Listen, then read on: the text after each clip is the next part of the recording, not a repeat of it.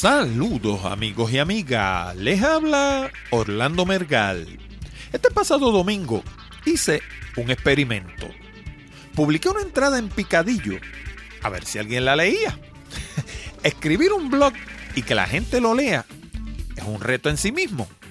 ¿Por qué? Pues porque la gente lee cada día menos, pero que lo lean un domingo. Eso introduce una variable adicional. Pero es peor. Según los datos más recientes de Quora, el motor de búsqueda especializado en preguntas, hay más de 152 millones de blogs en la Internet, todos compitiendo por un nivel de atención menguante.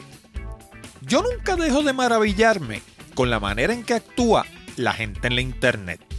A pesar de que el teaser copy que utilizo para promover mis publicaciones es súper breve, de hecho, menos de 150 caracteres para complacer, pues obviamente a los dioses de Google. Hay gente que comenta con solo leer ese par de oraciones. Es como que las ansias de hablar son tan incontrolables que le impiden domesticar su ego de imbécil. A pesar de que la Internet comenzó y continúa siendo un medio basado en el texto y los hipervínculos, la realidad es que el audio y el video son las únicas maneras prácticas de captivar la atención de la gente. Y de esas dos, el audio es el rey. En esta ocasión voy a hacer un programa distinto. Generalmente entrevisto personas o discuto las noticias de la semana. Pero ya todos saben que hubo un ataque de DDoS el viernes pasado, que Twitter está haciendo agua y que ATT quiere comprar a Comcast. Entonces, ¿para qué seguirlo machacando? Créeme, me sentí tentado a hablar de la esquizofrenia digital, que fue el título que le di a mi más reciente entrada en Picadillo. Pero eso me llevaría a duplicar contenido y me metería nuevamente en problemas con los dioses de Google. En lugar de eso, vamos a hablar de efectividad, eficiencia y la esquizofrenia digital. Como veremos, la efectividad y la eficiencia no son términos intercambiables, aunque la gente lo haga a diario por ignorancia. Efectividad supone que las cosas funcionen y eficiencia se refiere a costo. Y claro, si las cosas no funcionan, van a resultar demasiado caras, aunque no nos cuesten un solo centavo. Por último, la esquizofrenia digital es el acto de hablar solo, como le sucede a la mayoría de la gente que cuelga cosas en las redes sociales todos los días.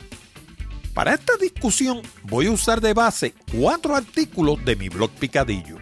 Estos son Soy del 1%, publicado el 21 de marzo del 2013. Escribir, hablar o mostrar la cara, del 26 de octubre del 2015. Conoce la redacción SEO del 19 de septiembre del 2016. Y por supuesto, mi más reciente entrada, Esquizofrenia Digital, del pasado domingo 23 de octubre. Si de verdad quieres entender por qué pasarte la vida en las redes sociales es una manera ineficiente de invertir tu tiempo y cómo lograr que tu mensaje llegue utilizando los nuevos medios, este programa va a ser para ti. De todo eso y mucho más, hablamos en la siguiente edición de Hablando de Tecnología con Orlando Mergal.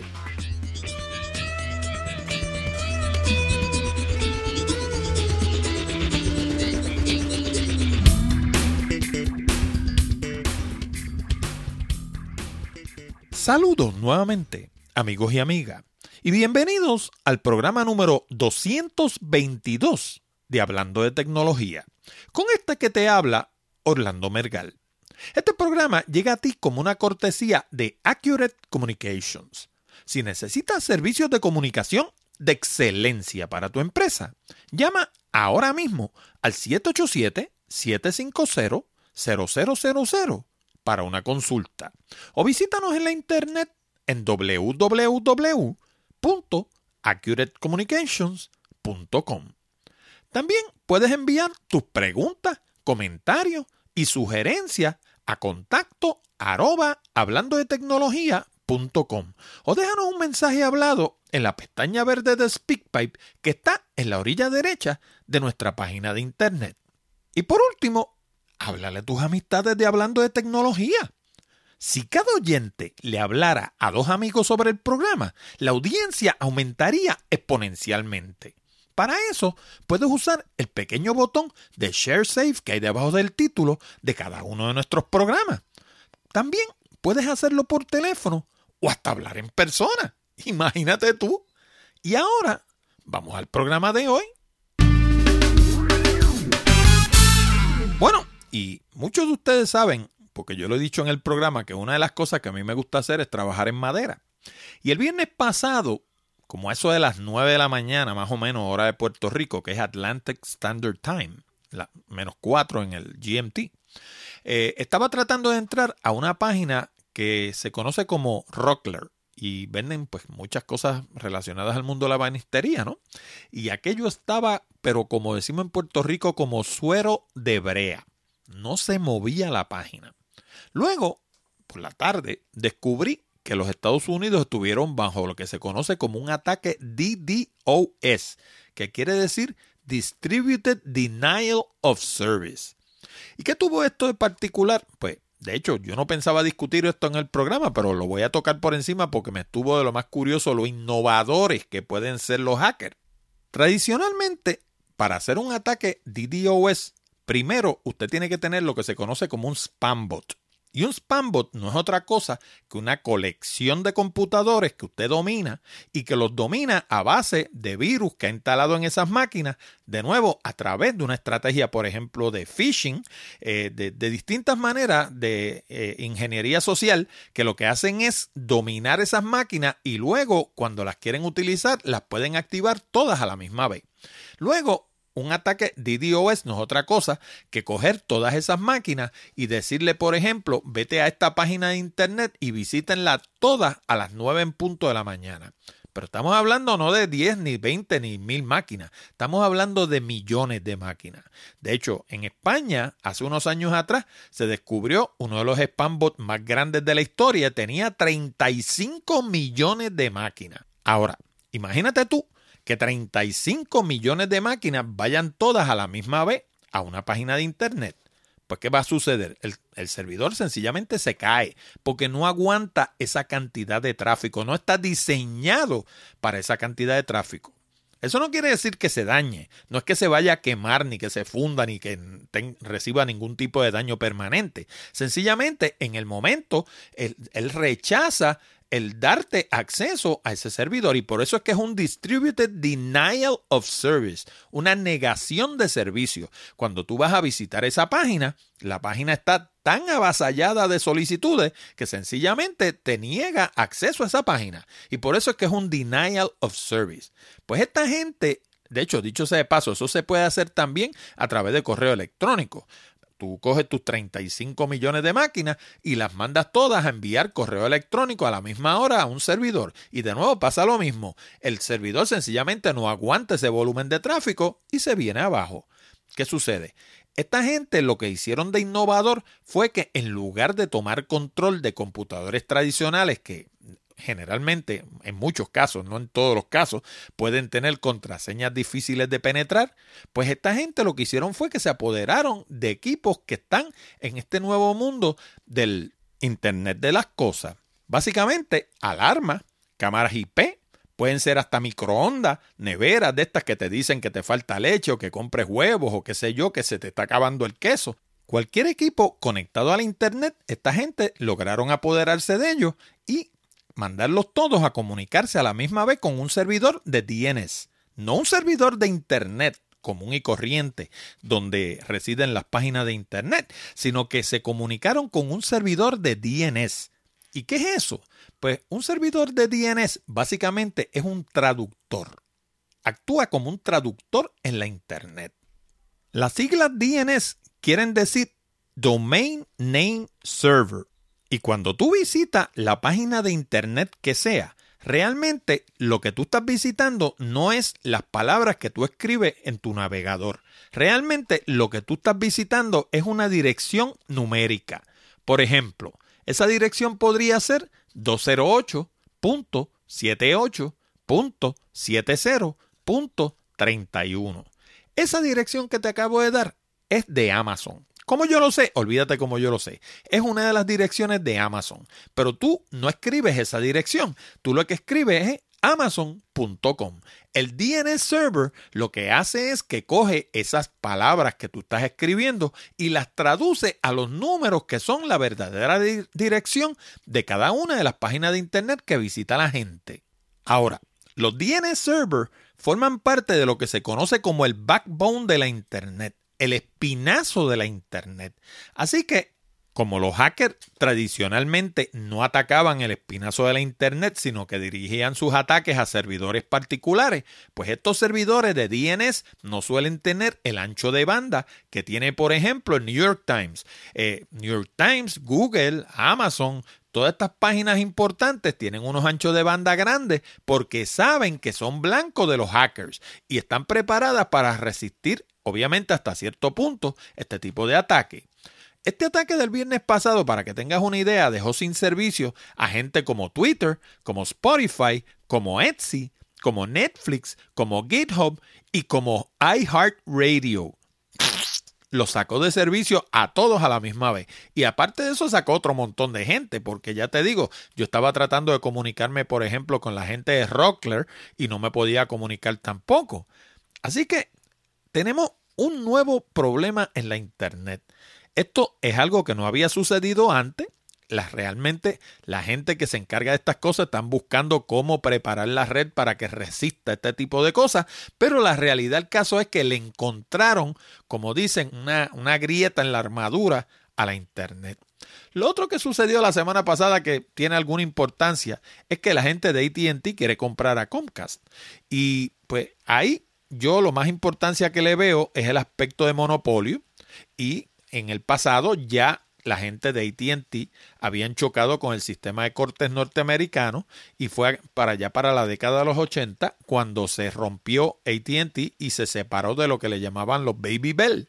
En Estados Unidos todas estas compañías que tenían el apellido Bell, como Southern Bell, Northern Bell, este Bell, aquel Bell y el otro Bell, todas eran de Bell Telephone, que era propiedad de ATT. Pues en los 80 hubo una decisión en la corte donde se ordenó el rompimiento de ATT. Pero estas compañías regresan a su manera eh, habitual de actuar. Y lo que han hecho es que han seguido comprando compañías y fusionándose unas con otras. Y nuevamente, hoy en día, ATT es un oligopolio, es una compañía inmensa. Y si comprara Comcast, sería más inmensa todavía. Y ya yo me imagino, ya casi los escucho a la gente, por ejemplo, de Verizon quejándose de esto y a otras compañías similares, porque pues obviamente luchar contra una compañía así de grande, pues no es nada de fácil, ¿no? Así que esto no va a ser tan fácil que se logre fusionar ATT con Comcast. Va a haber mucha pelea, mucha noticia antes de que se llegue a una decisión final. Y ese es un vidito que oyen en el trasfondo es un aguacero que está cayendo duro, duro, duro, duro, duro aquí en Puerto Rico. Y pues les ruego que me perdonen el que se oye en el trasfondo, pero eso es lo que es, un aguacerote grandote. Bueno, y como sabes, una de las mejores maneras de aprender es a través del audio. Y sé que lo sabes porque si no, no estarías escuchando hablando de tecnología. Hace tiempo que he venido hablándote de Audible y de los 180 mil libros que tienes disponibles para escuchar. Pero hoy vengo a hablarte de uno en particular. Se trata de un libro que leí en papel hace muchos años, pero me gusta repasarlo de vez en cuando para mantener los conceptos frescos en mi mente. Me refiero a Influence, The Psychology of Persuasion, del psicólogo norteamericano Robert Cialdini. Si alguna vez te has preguntado cómo puedes convencer a la gente para que hagan lo que quiera, en este libro están las respuestas. No faltará quien te diga que persuadir es un arte, pero la realidad es que existen unos estímulos específicos que hacen que la gente haga lo que hace. Y una vez conozca y entiendas esos estímulos, serás mucho más convincente. La capacidad para persuadir es importante en todas las esferas de la vida, no solamente para los vendedores o la gente de mercadeo. Y ahora puedes obtener una copia de Influence, The Psychology of Persuasion, en formato de audio completamente gratis. ¿Cómo? Pues bien sencillo, suscribiéndote a Audible. Audible es propiedad de Amazon, así que tienes la tranquilidad de estar haciendo negocios con una compañía responsable y de prestigio. Además, puedes descargar los libros de Audible a tu computador, teléfono inteligente, tableta o iPod y comenzar a escucharlo en cuestión de minutos. ¿Cómo? Pues dándole clic al anuncio que está en la columna de la derecha de nuestra página de internet o sencillamente visitando www.hablandodetecnología.com diagonal audible. Y recuerda que si por alguna razón no quisieras continuar con la suscripción de Audible, puedes darte de baja y como quiera conservar el libro completamente gratis. Además, no olvides que cuando compras a través de uno de los enlaces de afiliado de nuestra página de internet, colaboras con el programa sin que te cueste un solo centavo. Recuerda, ser una persona persuasiva te va a ayudar en todas las esferas de la vida. Y ahora puedes obtener Influence, The Psychology of Persuasion, el libro más importante sobre este tema, en formato de audio y completamente gratis. No dejes pasar esta gran oportunidad. Suscríbete a Audible ahora mismo. Visita www.hablandodetecnología.com diagonal audible. Bueno, y la mayoría de ustedes, en especial la gente que me escucha de América Latina, tiene que acordarse de quién era Carlos Gardel. Y Carlos Gardel tenía una canción que en una de sus partes decía que 20 años no es nada, ¿no? Y si 20 años para Carlos Gardel no eran nada, Tres años son mucho menos. Claro, eso es a menos que estemos hablando del mundo de la Internet. En el mundo de la Internet, tres años son un montón. Hoy vamos a hablar, como les dije, de lo que es efectividad, de lo que es eficiencia y de cómo ambas cosas inciden sobre la esquizofrenia digital. Y también vamos a hablar de qué cosa es la esquizofrenia digital. Ahora, fíjense ustedes cómo en tres años la Internet ha variado grandemente. En el 2013, la gente de Google anunciaron algo bien, bien, pero bien importante. Anunciaron sus algoritmos de Panda y de Penguin, que tenían un efecto marcado sobre el contenido duplicado y las técnicas Black Hat. Ahora, ¿qué son cada una de estas dos cosas? Pues las técnicas Black Hat sombrero negro, no son otra cosa que las técnicas que utilizaban gente que producían páginas de Internet para básicamente engañar los algoritmos de Google. Y entre esas técnicas estaba, por ejemplo, el contenido duplicado, donde ah, creaban 20 páginas, 30 páginas, 40 páginas sobre el mismo tema, y entonces esas páginas las lograban colocar en el motor de búsqueda de Google y cuando tú buscabas, por ejemplo, pintura para interiores, pues te salían 20 páginas por ahí para abajo de pintura para interiores y todas eran de la misma compañía, porque ellos lograban acomodarse en el motor de búsqueda de Google de tal forma que ocupaban todos los primeros lugares. Una de las formas que hacían eso también era colocando palabras clave en el mismo color del trasfondo de la página. Y entonces lo que hacían era que inundaban la página de palabras clave. Por ejemplo, si era pintura para interiores, pues te cogían, si el fondo era blanco, en la parte de abajo de la página, que se llama en, el mundo de la internet, se llama el pie de página, te ponían pintura para interiores, pintura para interiores, pintura para interiores, cientos de veces por ahí para abajo, y te las ponían en blanco si el fondo era blanco y eso no tenía ningún efecto estético en la página. Claro, pero cuando pasaba la araña de Google, la araña es un robot, es un pequeño programa que lo que hace es que todos los días visita todas las páginas que existen en la internet, pues esa, esa araña detectaba esa palabra clave, pintura para interiores, muchas veces, y decía, oye, pues esta página debe ser importante en cuanto a pintura para interiores, déjame colocarla preferencialmente en el motor de búsqueda. Así que básicamente estaban engañando al motor de búsqueda. Pues al hacer estos nuevos algoritmos, el contenido duplicado y las técnicas Black Hat se eliminaron en gran medida. Ahora, si tú tienes tres páginas con el mismo contenido, Google lo que hace es que determina cuál de las tres fue la original y las otras dos, como digo yo, la envía a la Siberia Digital. ¿Qué quiere decir eso? Que si tú pones contenido duplicado en tu página y, te lo copiaste de otro sitio, pues esa página cuando vayas a Google, en vez de estar en la primera página, a lo mejor está en la página 30 donde nadie la ve, porque está demostrado que la persona promedio cuando busca en Google lo que busca es en la primera o en la segunda página, nada más. ¿Qué pasa? Con estos nuevos algoritmos, Google le dio preferencia a algo que se llama el contenido fresco y relevante. ¿Y qué quiere decir eso de contenido fresco y relevante? Pues quiere decir, primero vamos a cogerlo por parte. Contenido fresco quiere decir que es reciente. Si hay dos artículos sobre el mismo tema y uno es más reciente que el otro, siempre y cuando reúna una serie de otras características que vamos a discutir más adelante, Google va a colocar primero el más fresco. ¿Por qué? Porque, porque se supone que si algo es más reciente, pues tenga una información más actualizada que una cosa que tiene cinco años, digamos.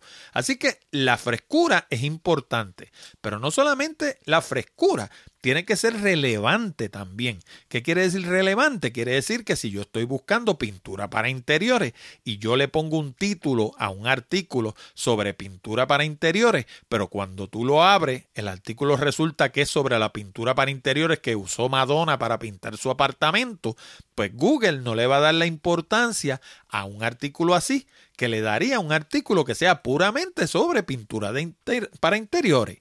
Así que básicamente lo que le están añadiendo o lo que le añadieron en el 2013 al algoritmo de Google fue básicamente inteligencia, la capacidad de determinar cuál información es más reciente y cuál es más relevante para lo que está buscando el navegante de Internet, o sea, el, el, internauta, si le podemos llamar así.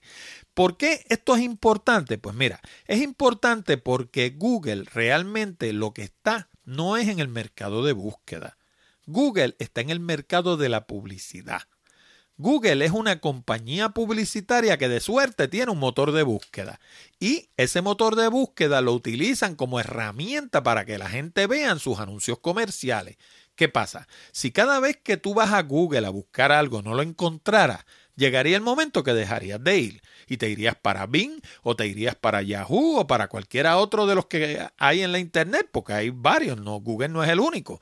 La razón por la que la gente van a Google es porque cuando buscan algo lo encuentran. Esa es, esa es la clave. Y eso se llama relevancia.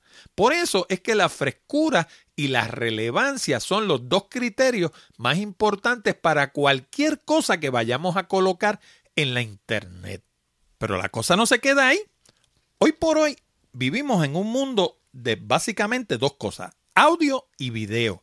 La mayoría de la gente está o pendiente a los videos que salen en Facebook, en YouTube, en las distintas redes sociales, o están pendientes al mundo del podcasting, que es en el mundo en el que me desempeño yo. Ahora, para que el video funcione y para que el audio funcione, tiene que estar de por medio el texto y los enlaces. ¿Por qué? Porque a base de eso es que funciona la Internet. La Internet no funciona a base de audio y no funciona a base de video. Y déjame darte una noticia por si no lo sabía.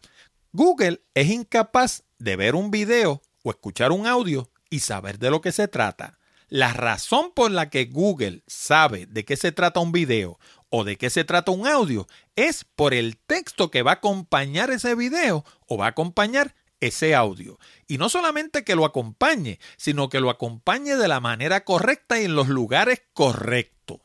Ahora, cuando desmenuzamos la Internet y la llevamos a sus componentes más fundamentales, vamos a ver que continúa funcionando como la diseñó Roy Tomlinson por allá por la década de los 70. Funciona a base de texto y de hipervínculo, o lo que mucha gente conoce por ahí como enlaces. Ahora, vamos a coger uno por uno los distintos sitios más populares para que veas que todos funcionan de la misma manera. Cógete, por ejemplo, entre los motores de búsqueda, vamos a coger de ejemplo a Bing, a Yahoo y a Google. Y de las páginas más populares, vamos a coger, por ejemplo, a Facebook, a YouTube y ya está. Ah, ah y a Amazon. Vamos a coger a Amazon. Si te fijas, todas, con excepción de Facebook, funcionan a base de palabras clave. Por eso es que en Facebook tú no puedes encontrar un video si lo estás buscando. ¿Tú no te has, preguntado eso nunca? Cuando tú vas a Facebook, tú ves un video allí de, qué sé yo, de, de Donald Trump, para poner un ejemplo nefasto, y viste el video de Donald Trump. Pero si tú entras de aquí un mes y tú quieres encontrar ese video, tú no tienes manera de darle search y buscar ese video. La única manera que tú tienes de encontrar ese video es dándole para atrás a la correa, como le dicen, al timeline de Facebook, hasta eventualmente tropezar con él, pero tienes que pasarle por encima a toda la basura que ha puesto la gente en las últimas dos semanas. Eso no sucede en YouTube. Eso no sucede en Google. Tampoco sucede en Bing ni tampoco sucede en Yahoo, e inclusive no sucede en Amazon, porque la gente piensa que Amazon es una tienda de libros y realmente Amazon lo que es un motor de búsqueda más. ¿Cómo funciona? Pues de la misma manera, cuando tú cuelgas un libro en, en, Amazon, que yo tengo seis allí, tú tienes que ponerle un titular, o sea, un título, tienes que poner un cuerpo del texto donde tú vas a describir ese libro y lo describes en un texto que sea rico en palabras clave y a la parte de abajo te permiten siete tags. Esos tags actúan como keywords y esos keywords son los mismos que van a estar presentes, por ejemplo, en un video de YouTube o van a estar presentes en Google, Bing o Yahoo. En el caso de Google, Bing y Yahoo, pues ya lo, las palabras clave no se colocan por separado como todavía se colocan en YouTube o se colocan en Amazon. Y eso tiene una razón de ser también, es porque la gente trampeaba el sistema, buscaban cómo violentar el sistema. Pero siguen siendo igual de importantes, la única diferencia es que se colocan en un sitio distinto. Ahora, antes de hablar de todo este asunto del texto, déjame hablarte un poquito primero de las maneras que tenemos hoy en día de llegar a ese público que queremos llegar. Y no tenemos más que tres, tampoco pienses que tenemos mucho. Tenemos escribir, hablar o mostrar la cara. Eso es todo, no hay nada más. Ahora, cada una de esas maneras de llegar a la gente tiene sus peculiaridades. Obviamente, para escribir, pues tienes que tener unas habilidades que no tiene todo el mundo. Y por eso es que vemos tanto texto malo en la Internet. Lo que la gente no entiende es que ese texto malo que colocan en la Internet grita, habla sobre ello. Básicamente, si escribes de manera torpe, si no sabes comunicarte correctamente, el que lee lo que escribe te mide por lo que escribiste. La gente no lo ve, pero eso es lo que sucede. Y entonces nos creamos imágenes en la mente a base de lo que leemos, de lo que la gente coloca en la internet. Y básicamente, sin conocer a la persona, ya sabemos si su pensamiento es ágil, si su pensamiento es torpe, si no sabe escribir, si comete errores gramaticales. Todo ese tipo de cosas las determinamos a base de lo que la gente coloca en la internet. Y lo triste es que hay que ver lo descuidada que es la gente en la internet. Escriben barbaridades, palabras incompletas, eh, abrevian incorrectamente, hacen todo tipo de atropello del lenguaje y entonces no se dan cuenta que eso de quien habla es de ellos. Así que esa es una de las maneras. Hablar es la más fácil, a pesar de que hay gente que tampoco sabe hablar, porque te ponen R donde van L, queriéndose hacerlo fino y así por el estilo. Pero es más fácil hablar que escribir. ¿Por qué es más fácil? Porque es lo primero que aprendemos. Cuando nosotros somos pequeños, mucho antes de ir a la escuela, aprendemos a hablar en la casa, lo aprendemos de nuestros padres. Y si nuestros padres se ocupan de decirnos que no se eh, dice aiga, que se dice haya, y se ocupan de corregirnos los errores que cometemos que son naturales, pues vamos a tener una forma de hablar relativamente correcta. Y entonces, pues esa manera de hablar se utiliza mayormente en un medio como el podcasting. Esto que estás escuchando es comunicación hablada.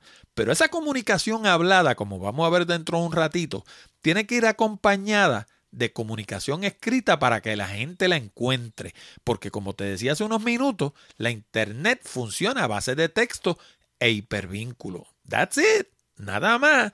El audio no lo entiende, el video no lo entiende. Así que si tú publicas un podcast y ese podcast no tiene unas buenas notas al programa, la gente no te van a encontrar porque cuando busquen en Google, que busquen podcast en español sobre tecnología, tú no vas a aparecer. Búscalo para que vea, a ver quién está entre los primeros tres o cuatro siempre ahí. Eso no es accidente, eso es la manera de redactar para un producto que a pesar de ser en audio, depende del texto para que lo encuentren. Ahora, no hay quien luche con los números. Como decíamos al comienzo del programa, en la Internet hay 152 millones de blogs. Y eso es un número viejo, eso es un número del 2013. Podcast, un número un poquito más reciente, no llegan todavía a 100 mil. Así que es mucho más fácil colocar un podcast preeminentemente en la Internet que colocar un blog. Y si le sumamos a eso el hecho de que la gente no lee, pues entonces tenemos dos problemas, porque estamos escribiendo para un público que no lee.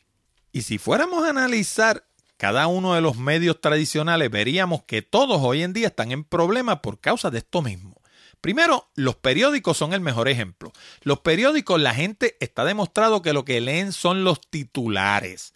Luego de eso, te leen, en algunos casos, el primer párrafo que se conoce en periodismo como el lead.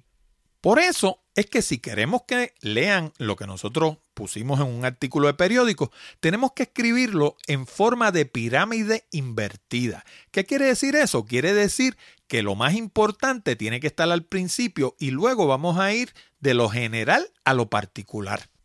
Y ese primer párrafo tiene que contestar básicamente seis preguntas que son las que se conocen curiosamente como las 5W, a pesar de que son 6. ¿Y cuáles son esas 6W o 5W, dependiendo como usted le quiera llamar? Pues son qué, cómo, cuándo, quién, dónde y por qué. Esas seis preguntas tienen que estar contestadas en ese primer párrafo. ¿Por qué? Porque con suerte lo van a leer. La mayoría de las veces, ni eso. La mayoría de las veces van a leer el titular. Por eso es que es tan importante construir un titular efectivo. Y la función del titular tiene dos nada más. Una de ellas es atraer al lector y la segunda es lograr que lea la primera oración. Y esa primera oración, su función es lograr que lea la segunda oración y así por consiguiente hasta lograr que por lo menos lea el primer párrafo. Ahora, esa misma filosofía de las 5 o 6 W, dependiendo de nuevo como usted le quiera llamar, se puede aplicar al video, se puede aplicar al audio, se puede aplicar a prácticamente a los correos electrónicos, prácticamente a cualquier medio de comunicación. Fíjense ustedes que, por ejemplo, este podcast, cuando yo lo arranco desde el primer programa, ya llevamos 222. Siempre lo primero que le digo a la gente es de qué se trata el programa, cuáles son los temas que vamos a tocar. ¿Y a qué se debe eso? Pues eso se debe a que con eso yo logro que la persona que escucha el programa decida si eso es de su interés y lo va a seguir escuchando, o si no, regresa la semana que viene, no le hago perder el tiempo. Pero eso mismo constituye información que va en la página de internet. Si ustedes no lo han descubierto todavía, les voy a decir un secreto. Ustedes no se han dado cuenta que todo ese monólogo que yo digo al principio es exactamente palabra por palabra lo que está escrito en la página de internet. Vayan y léanlo para que vean, palabra por palabra. ¿Saben por qué? Porque eso está allí para que lo lea papá Google. Esa es la razón, para que Google sepa de qué se trata ese programa y me le dé colocación en su motor de búsqueda, porque de lo contrario, Google lo que va a ver allí es un archivo de audio y ese archivo de audio no le dice un pito, no le dice nada. Así que básicamente yo necesito colocar texto en la página de Internet para que los motores de búsqueda sepan de qué se trata este programa. Ahora, regresando a lo que decíamos ahorita sobre que el hecho de que los medios están en problemas, vamos a ver uno por uno para que vean a lo que yo me refiero. Por ejemplo, la televisión no hay que hablar de que tiene problemas. Cada día hay menos canales de televisión, por lo menos en Puerto Rico. La gente se está alejando de la televisión tradicional y se están moviendo. ¿A dónde? Se están moviendo a YouTube. En el caso de la radio pasa lo mismo. En Puerto Rico es el único sitio donde yo todavía veo que la gente tiene ese apego tan fuerte a la radio y es porque la radio en Puerto Rico no es otra cosa que un fotuto político. En Puerto Rico el grueso del contenido de la radio es político y como este país está enfermo con ese asunto de la política, no piensan en otra cosa, pues entonces se pasan pegados a la radio para que le sigan diciendo lo mismo y lo mismo y lo mismo y van a las elecciones y votan por la misma gente y siguen pasando las mismas cosas y cuando uno mira los últimos 40 o 50 años Puerto Rico ha en una noria. Esa es la realidad. Y entonces, pues, nos alimentamos con ese asunto de la radio AM y la gente se entretiene muchísimo, pero el país no cambia. En Estados Unidos, la cosa no es tan así. En Estados Unidos, poco a poco la gente ha ido abandonando la radio AM y se han ido moviendo hacia el mundo del podcasting. ¿Por qué se han movido hacia el mundo del podcasting? Pues se han movido porque el podcasting le permite escuchar contenido del tema que ellos quieran, en el lugar que ellos quieran, a la hora que ellos quieran y de la forma que ellos quieran. O sea, básicamente le pasa el control al oyente. Lo mismo sucede con la televisión, por eso es que los sistemas de cable han ido perdiendo adeptos y los servicios de televisión por satélite y la gente se ha ido moviendo al mundo de Netflix, de Hulu e inclusive de los propios canales, pero a través de la internet, porque le permite de nuevo ver el contenido a la hora que ellos quieran, de la forma que ellos quieran, y como ellos quieran, lo detengo y me voy, qué sé yo, y hago un sándwich o qué sé yo, eh, me voy, me monto en el carro y voy y hago otra cosa. Y cuando regrese lo termino de ver. Eso usted no lo puede hacer con un programa tradicional de televisión. ¿Por qué? Porque se le pasa. Porque si lo dan de 8 a 9 y usted se fue para las tiendas, pues cuando regresó el, el programa ya lo dieron y usted se lo perdió. Pues esa es la conveniencia que le da el poder ver las cosas on demand, como dicen allá, o a la demanda, como dicen en español. Y eso es una característica de nuevo del podcasting también. Ahora, recordarás que hace un rato te dije que el audio era mejor que el video en términos de propagar información. Y hay una razón para eso. Es que el video exige que tú te sientes a verlo, porque tú no puedes ir viendo un video mientras vas guiando un automóvil. Tampoco puedes ir viendo un video mientras caminas por la acera, a pesar de que hay gente que lo hace, porque eventualmente vas a tropezar con algo y te va a sacar los dientes. Tampoco puedes estar viendo un video en la ducha a pesar de que de nuevo habrá gente que lo intente, buscarán la manera de meter el teléfono en algún recipiente plástico que lo cubra para ver videos en la ducha. Pero la realidad del caso es que el audio permite que lo escuchemos sin prestarle atención como sucede con el video. El audio yo lo puedo escuchar en el trasfondo mientras lavo ropa, qué sé yo, mientras camino con el perro, mientras hago ejercicio. El video exige que yo lo atienda, que le preste atención. Y eso es todavía más así si es un video que está bien hecho. ¿Sabes por qué? Porque cuando yo aprendí a hacer video, yo aprendí que en el video tú no enseñas lo que dice y no dices lo que enseña. Básicamente, el video es un formato más denso de información de lo que es el audio. Por consiguiente, si yo hago un video correctamente, lo que yo te estoy enseñando en pantalla, yo no te lo estoy diciendo. Y lo que yo te estoy diciendo, muchas veces no te lo estoy enseñando en pantalla. Por eso es que es un medio multimedia, porque yo estoy utilizando distintas herramientas para llevar un mensaje más complejo de lo que lo podría llevar únicamente a través del audio. Y eso mismo es lo que hace que si no le prestamos atención, no recibamos el mensaje completo. Porque si hay una parte que yo estoy colocando en pantalla que yo no te lo estoy diciendo, porque no te lo está diciendo el locutor, lo que hago es que te lo estoy enseñando, pues entonces si tú no le estás prestando atención, te estás perdiendo una parte sustancial de la información. Y no vayas a pensar que el audio en este caso el podcast, porque recurre a un solo elemento, pierde fuerza. Porque esta mañana yo estaba escuchando, por ejemplo, un podcast de España que se llama El Gran Apagón, que lo dirige una joven que se llama Ana Alonso. Y ese podcast es básicamente una novela a través de audio, que es lo que se hacía en los años 40, en los años 30, en la radio comercial. La diferencia es que hoy en día, obviamente, el medio del podcasting permite unos recursos que en los años 30 y 40 no existían, porque en aquella época sí se utilizaban efectos especiales y sonido y qué sé yo qué, pero había que recurrir a una cosa que se llama Foley, que se utiliza todavía en el mundo del cine y que lo que quiere decir es que si hay una persona que va caminando, por ejemplo, por la calle, pues había una persona que cogía en una superficie similar y caminaba con las manos. ¿eh? Y se oían los pasos. O si cerraban una puerta, había una persona que iba y hacía... Y cerraba la puerta, ¿ves? O sea, había que añadirle sonido a ese esa novela a través de radio para crear los efectos que se estaban hablando en el contenido de esa novela, ¿no? Y eso se le llamaba el teatro de la mente para aquella época. Hoy en día, en el mundo del podcasting, pues obviamente hay muchísimo más recursos porque la edición es digital y tenemos, sí, podemos hacer foley, pero también tenemos unas colecciones inmensas de efectos de sonido que podemos recurrir a ellos para a enriquecer nuestra experiencia auditiva. Y como bien dice Ana Alonso, no solamente es hacer montañas, montañas, montañas y más montañas, también tiene que haber valle. Y una de las cosas que uno puede utilizar para darle fuerza a un podcast es precisamente el silencio. Fíjate como el silencio en sí mismo exige atención. Cuando yo estoy hablando y te estoy explicando el tema que sea, si de momento yo me callo, la persona no puede más que parar las orejas. ¿Qué pasó? ¿Por qué se cayó? ¿Por qué hay silencio? Así que el silencio es parte de la información. Y de hecho, un sitio donde tú aprendes eso bien, bien, bien, bien, bien a fondo es en el mundo de la música. Porque la música es la habilidad de combinar tiempo y sonido. Y entre nota y nota lo que tenemos es silencio. Así que es importante contemplar el silencio como parte de la información. Ahora, fíjate que comenzamos hablando de tres cosas.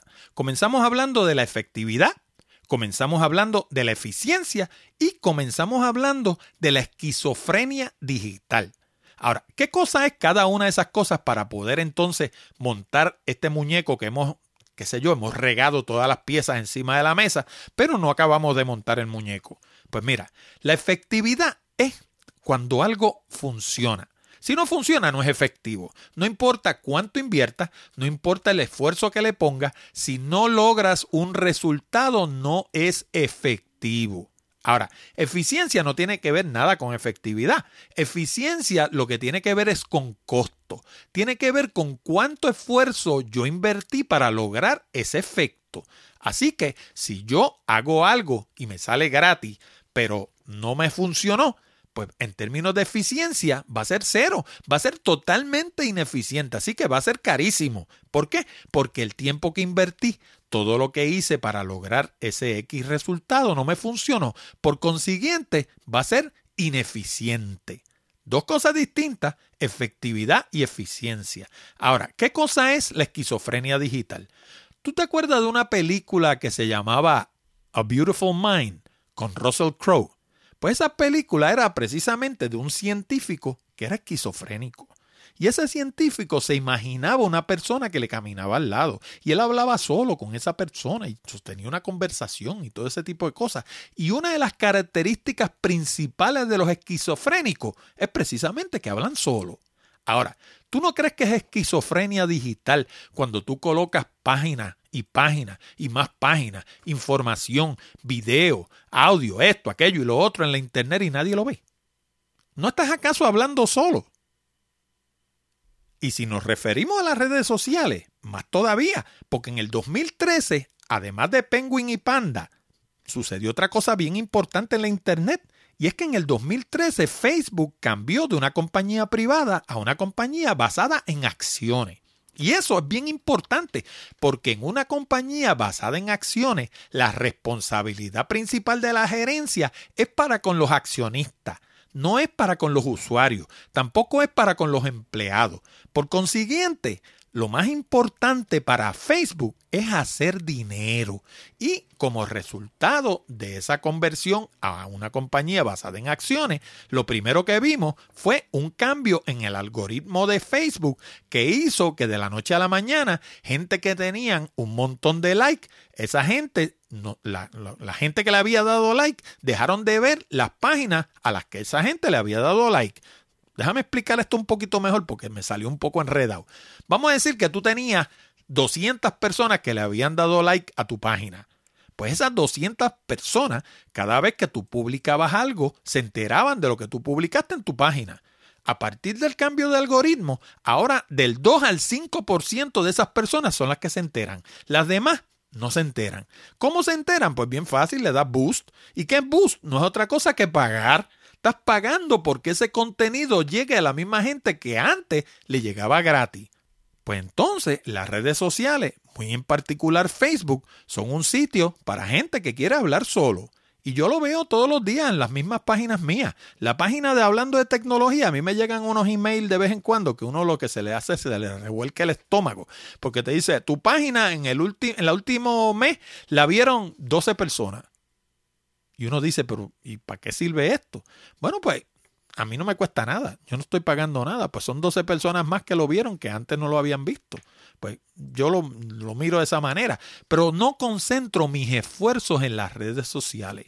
Porque sé que el alcance que yo tenía hace tiempo en cantidad, hace, qué sé yo, para allá, para los 2010, 2011, 2012, ya hoy en día no lo tengo. Así que desde un punto de vista de efectividad, estoy perdiendo el tiempo porque no está llegando el mensaje. Y si me voy a LinkedIn es peor todavía. De LinkedIn ni hablemos. LinkedIn no sirve para hacer llegar tu mensaje porque nada de lo que tú pongas en LinkedIn aparece en ningún sitio a menos que tú pagues. De lo contrario, nadie lo ve.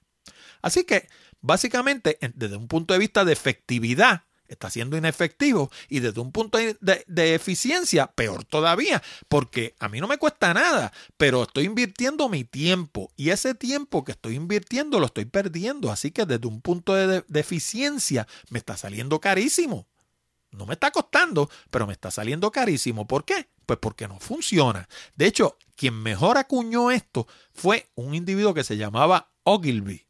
David Ogilvy. Ogilvy decía que la publicidad solamente es costosa cuando no funciona.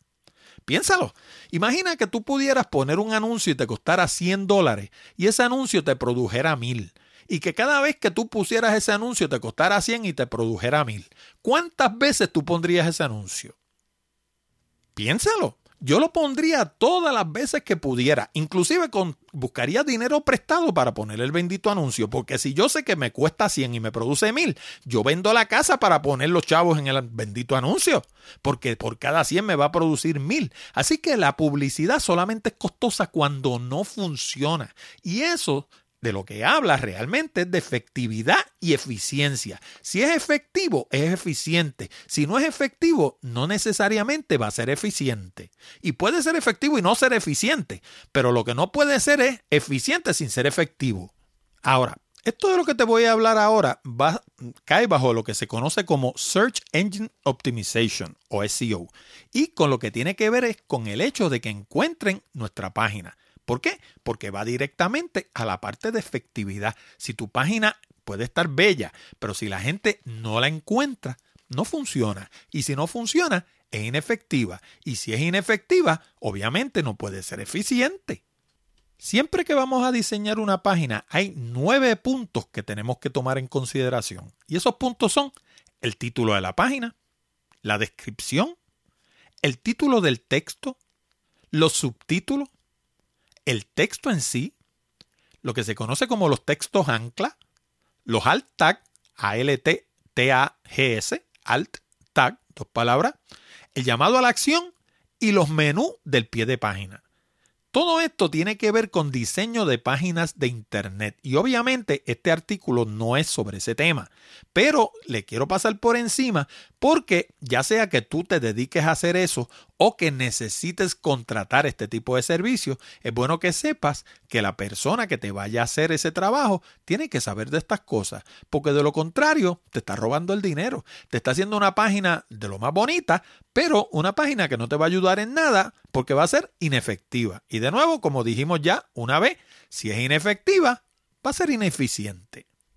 El título de la página es el título que aparece en el borde superior de la página que va de la mano con lo que encuentra la gente en los motores de búsqueda cuando buscan algo de lo que nosotros hacemos.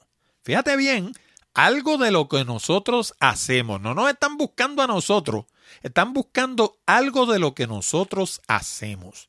Eso es bien importante porque mucha gente, particularmente clientes que no saben con lo que están bregando, te dicen, ah, pero la página mía funciona porque cuando buscan la ferretería Martínez seguida me encuentran.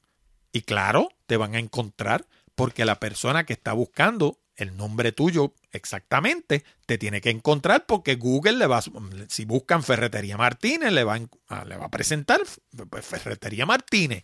Pero eso no es lo que tiene que hacer. Lo que tiene que hacer es que te tiene que presentar cuando esté buscando clavo, cuando esté buscando pintura. Y no nombres así tan genéricos. Si tú estás, digamos, en la calle Pedro Almendares, pues te tiene que buscar cuando estén buscando pinturas en la calle Pedro Almendares, por ejemplo. Eso es un ejemplo de lo que se conoce como un long tail keyword, una palabra clave de rabo largo, aunque parezca raro en español. Pero básicamente de eso es que se trata. Te tienen que buscar de acuerdo a lo que tú haces, no de acuerdo a tu nombre. Ese es el título de la página. La descripción es un poco más largo, básicamente la misma información. Cuando estamos buscando en los motores de búsqueda, tú vas a ver que en la parte de abajo te aparece un parrafito más un poquito más extenso que el titular, que te dice, pues, a qué se dedica la Ferretería Martínez. ¿Ves? Eh, y básicamente te sale arriba Ferretería Martínez y te sale especialidad en pintura, eh, qué sé yo, brocha, eh, cubos y, bandejas y rolos para pintar. Básicamente, ahí me, me, inventé una descripción, pero básicamente es una, una versión más larga del título. Para que tengas una idea, Hoy en día en los motores de búsqueda ese título no puede pasar de 55 caracteres. El máximo es 60, pero idealmente te debes ceñir a 55.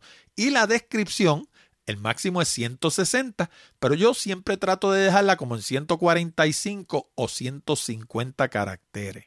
¿Por qué? porque de lo contrario, el resto de ese título no te va a aparecer en el motor de búsqueda. Lo que vas a ver es que te salen tres puntitos.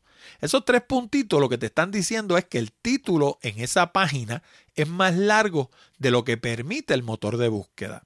No quiere decir que no lo tome en consideración para búsqueda, puede tener 500 caracteres. Y todo eso va a ser información que Google va a utilizar para colocarte en los motores de búsqueda.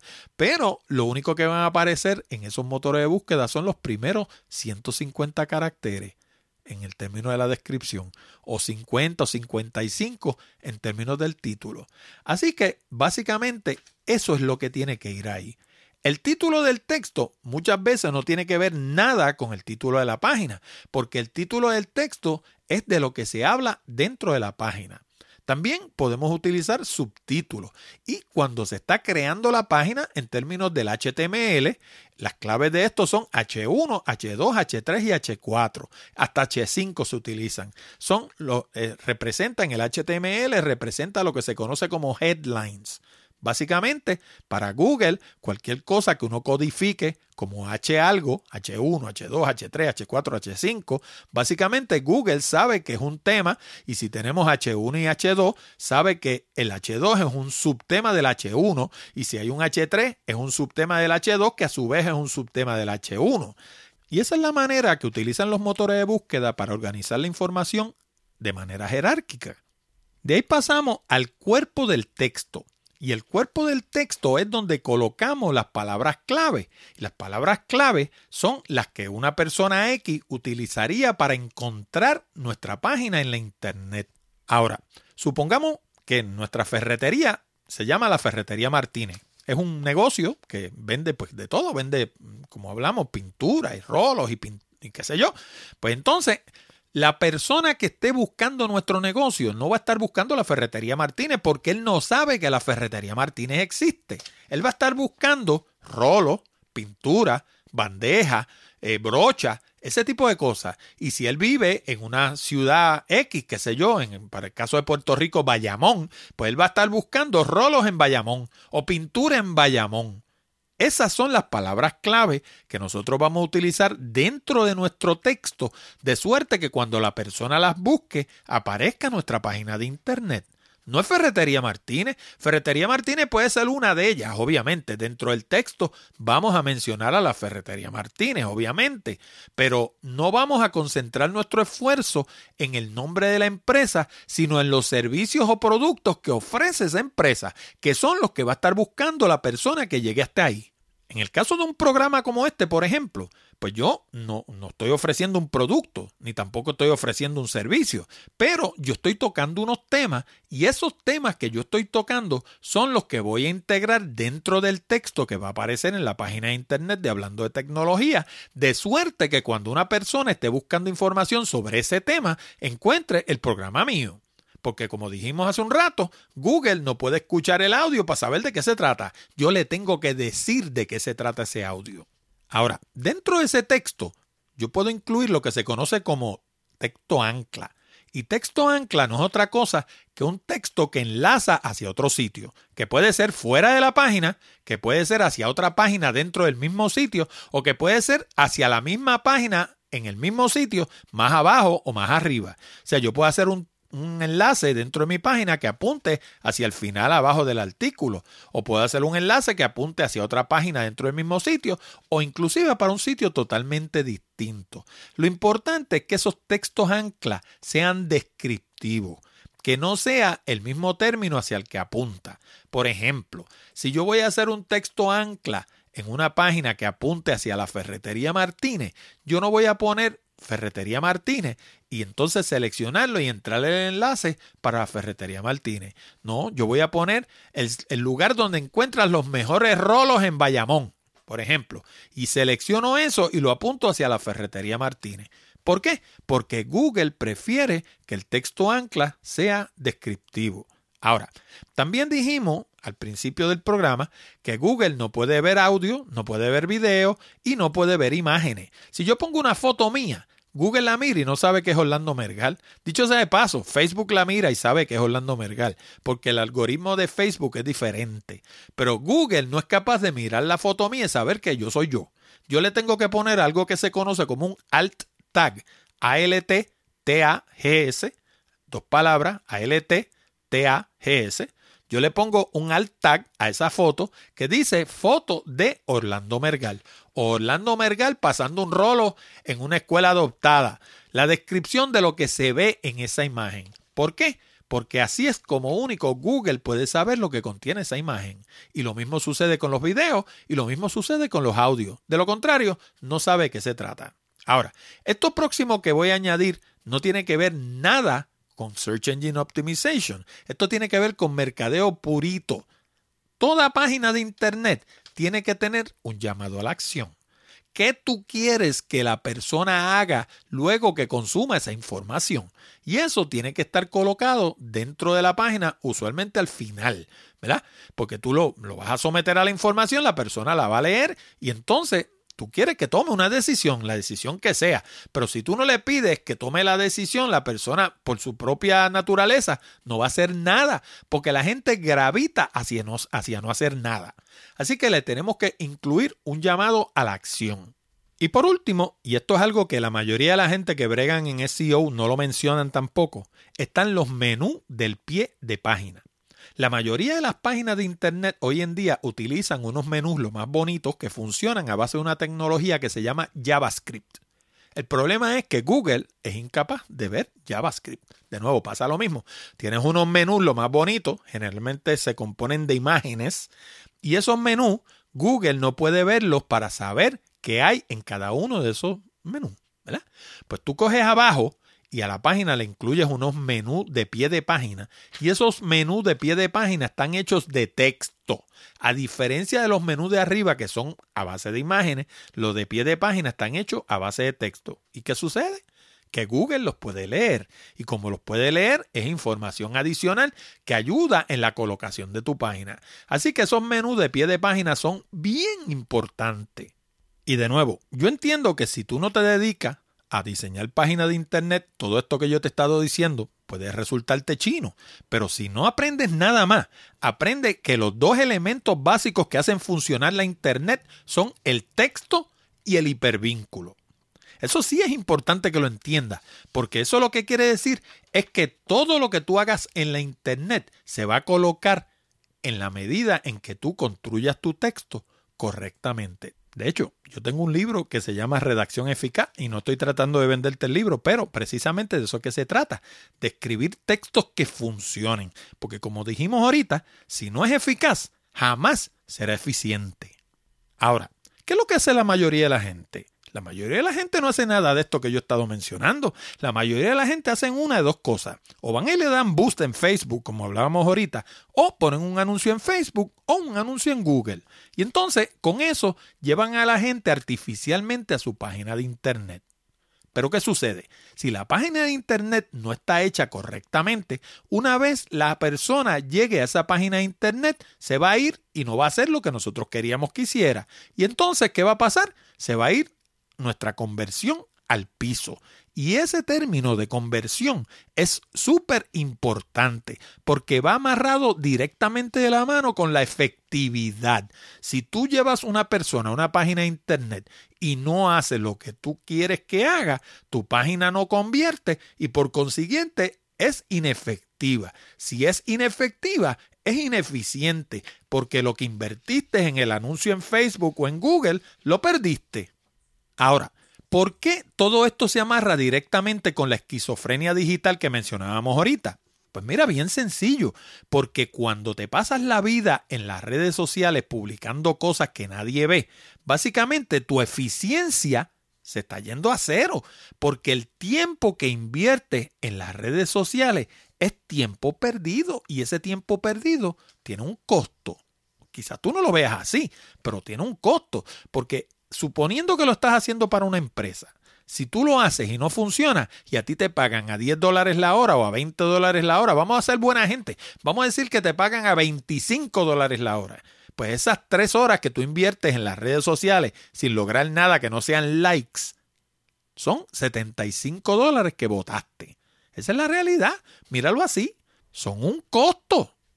Y con la mentalidad de pay to play que tienen todas, prácticamente todas las redes sociales hoy en día, esto no se va a poner más que peor. Va a llegar el momento que lo que publiques en las redes sociales no lo va a ver nadie, a menos que no pague. Entonces la pregunta es, ¿para qué uno está ahí?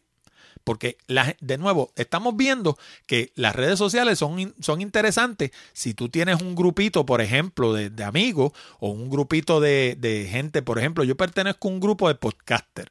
Y ese grupo, pues vamos a decir que son 50 o 100, los que sean. Yo la verdad que no me he fijado en el número. Pero esa gente que están en ese grupo ven lo que se publica dentro de ese grupo. Pero si tú quieres hacer algo en las redes sociales con fines de promover una empresa, la realidad es que es inefectivo porque nadie lo va a ver. Quienes únicos ven lo que se publica en un grupo son la gente que pertenece a ese grupo. Fuera de eso, no lo ve nadie. Y en la correa o en el timeline, como le llaman en inglés, lo que uno pone básicamente lo ve del 2 al 5% de la gente. Así que es más efectivo, por ejemplo, poner un anuncio sencillamente en Facebook o, en, donde sea y apuntar la gente hacia tu página de internet. Inclusive, algo que la gente no considera son los medios tradicionales. Mira, yo te voy a dar una formulita que yo utilizaba mucho antes y que todavía funciona perfectamente bien para cualquiera que venda un producto costoso. Yo vendía productos que usualmente oscilaban entre los, qué sé yo, servicios no eran, no eran productos, pero podían oscilar entre los 5 y 10 mil dólares. En el caso extremo llegué a 38 mil dólares en una ocasión. Y eso yo me lo traje con una postal que me costó una peseta. ¿Cómo yo lo hacía? Pues mira, bien sencillo. Yo tenía una lista de gente a la que yo le enviaba promoción y esa lista tenía más o menos mil personas.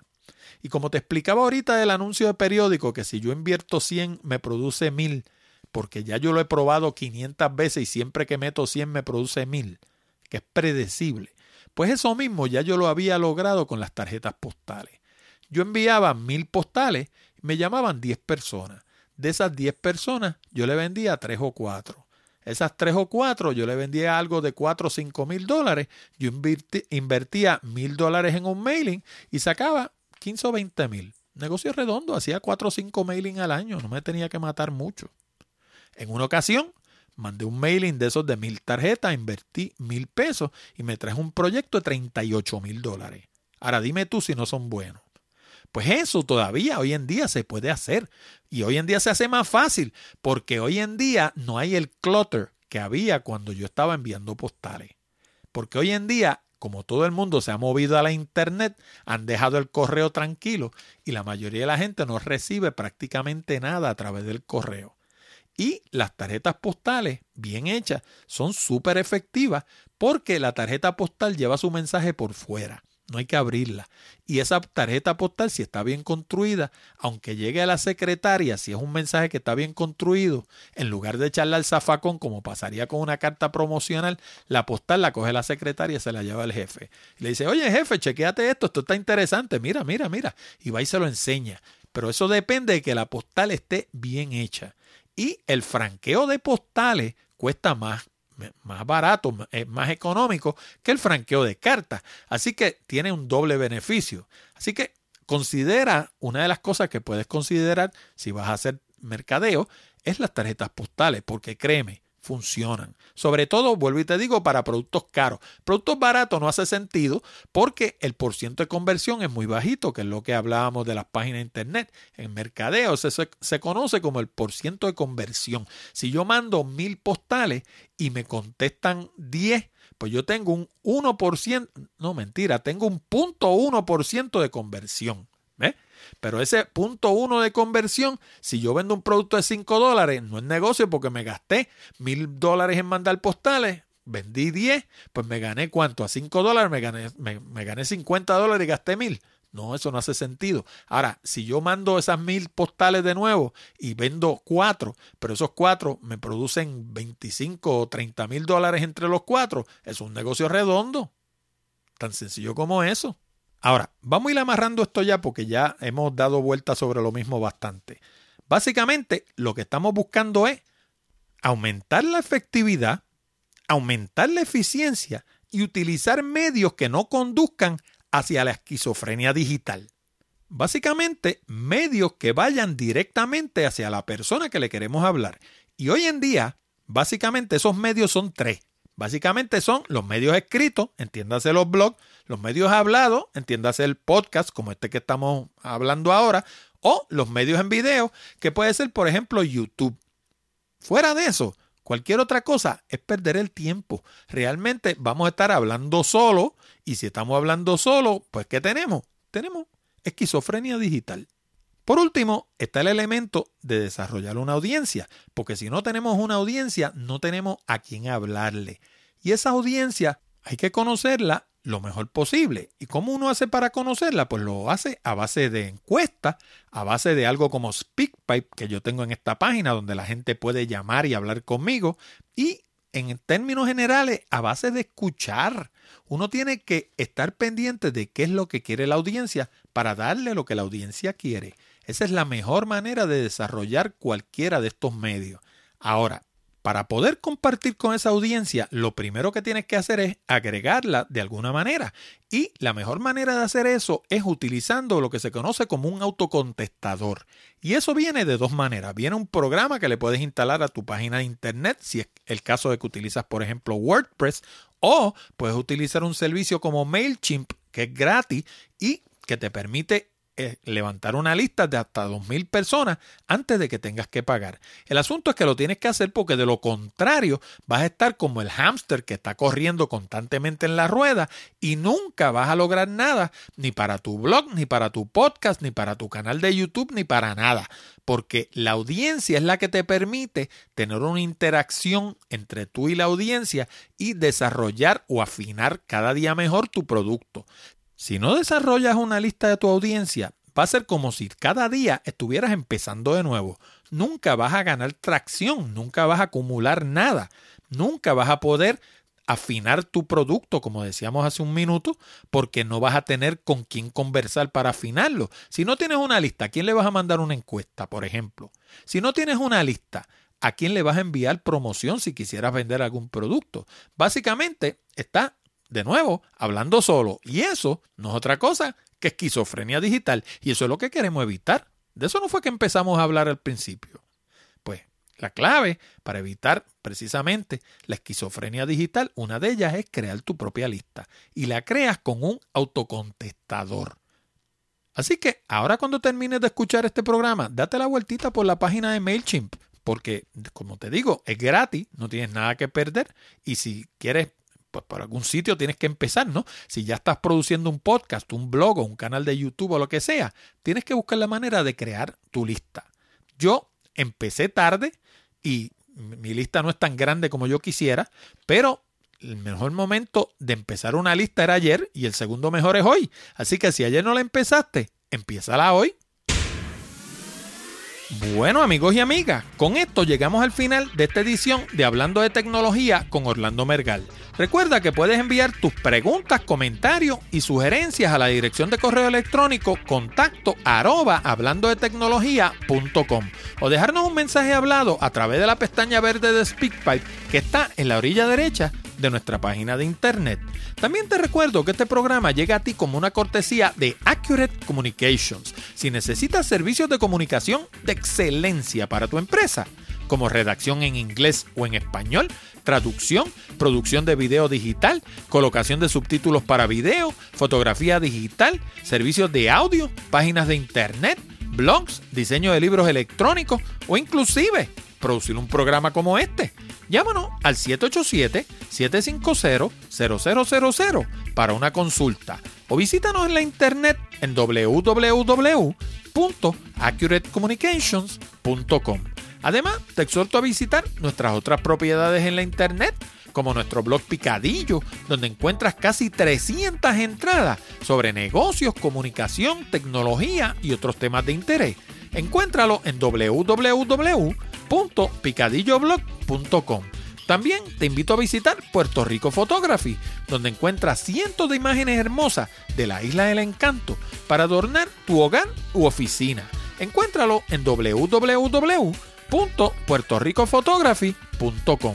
Y hablando de la isla del encanto, si te gusta viajar, no te pierdas Puerto Rico by GPS, donde encuentras fotos, información, audio, video y mapas con coordenadas GPS para llegar a cientos de lugares hermosos en todo Puerto Rico. Encuéntralo en www.puertoricobygps.com. Te habló Orlando Mergal. Con esto me despido hasta la próxima semana cuando discutiremos más temas interesantes del mundo de la tecnología. Hasta la próxima, amigos.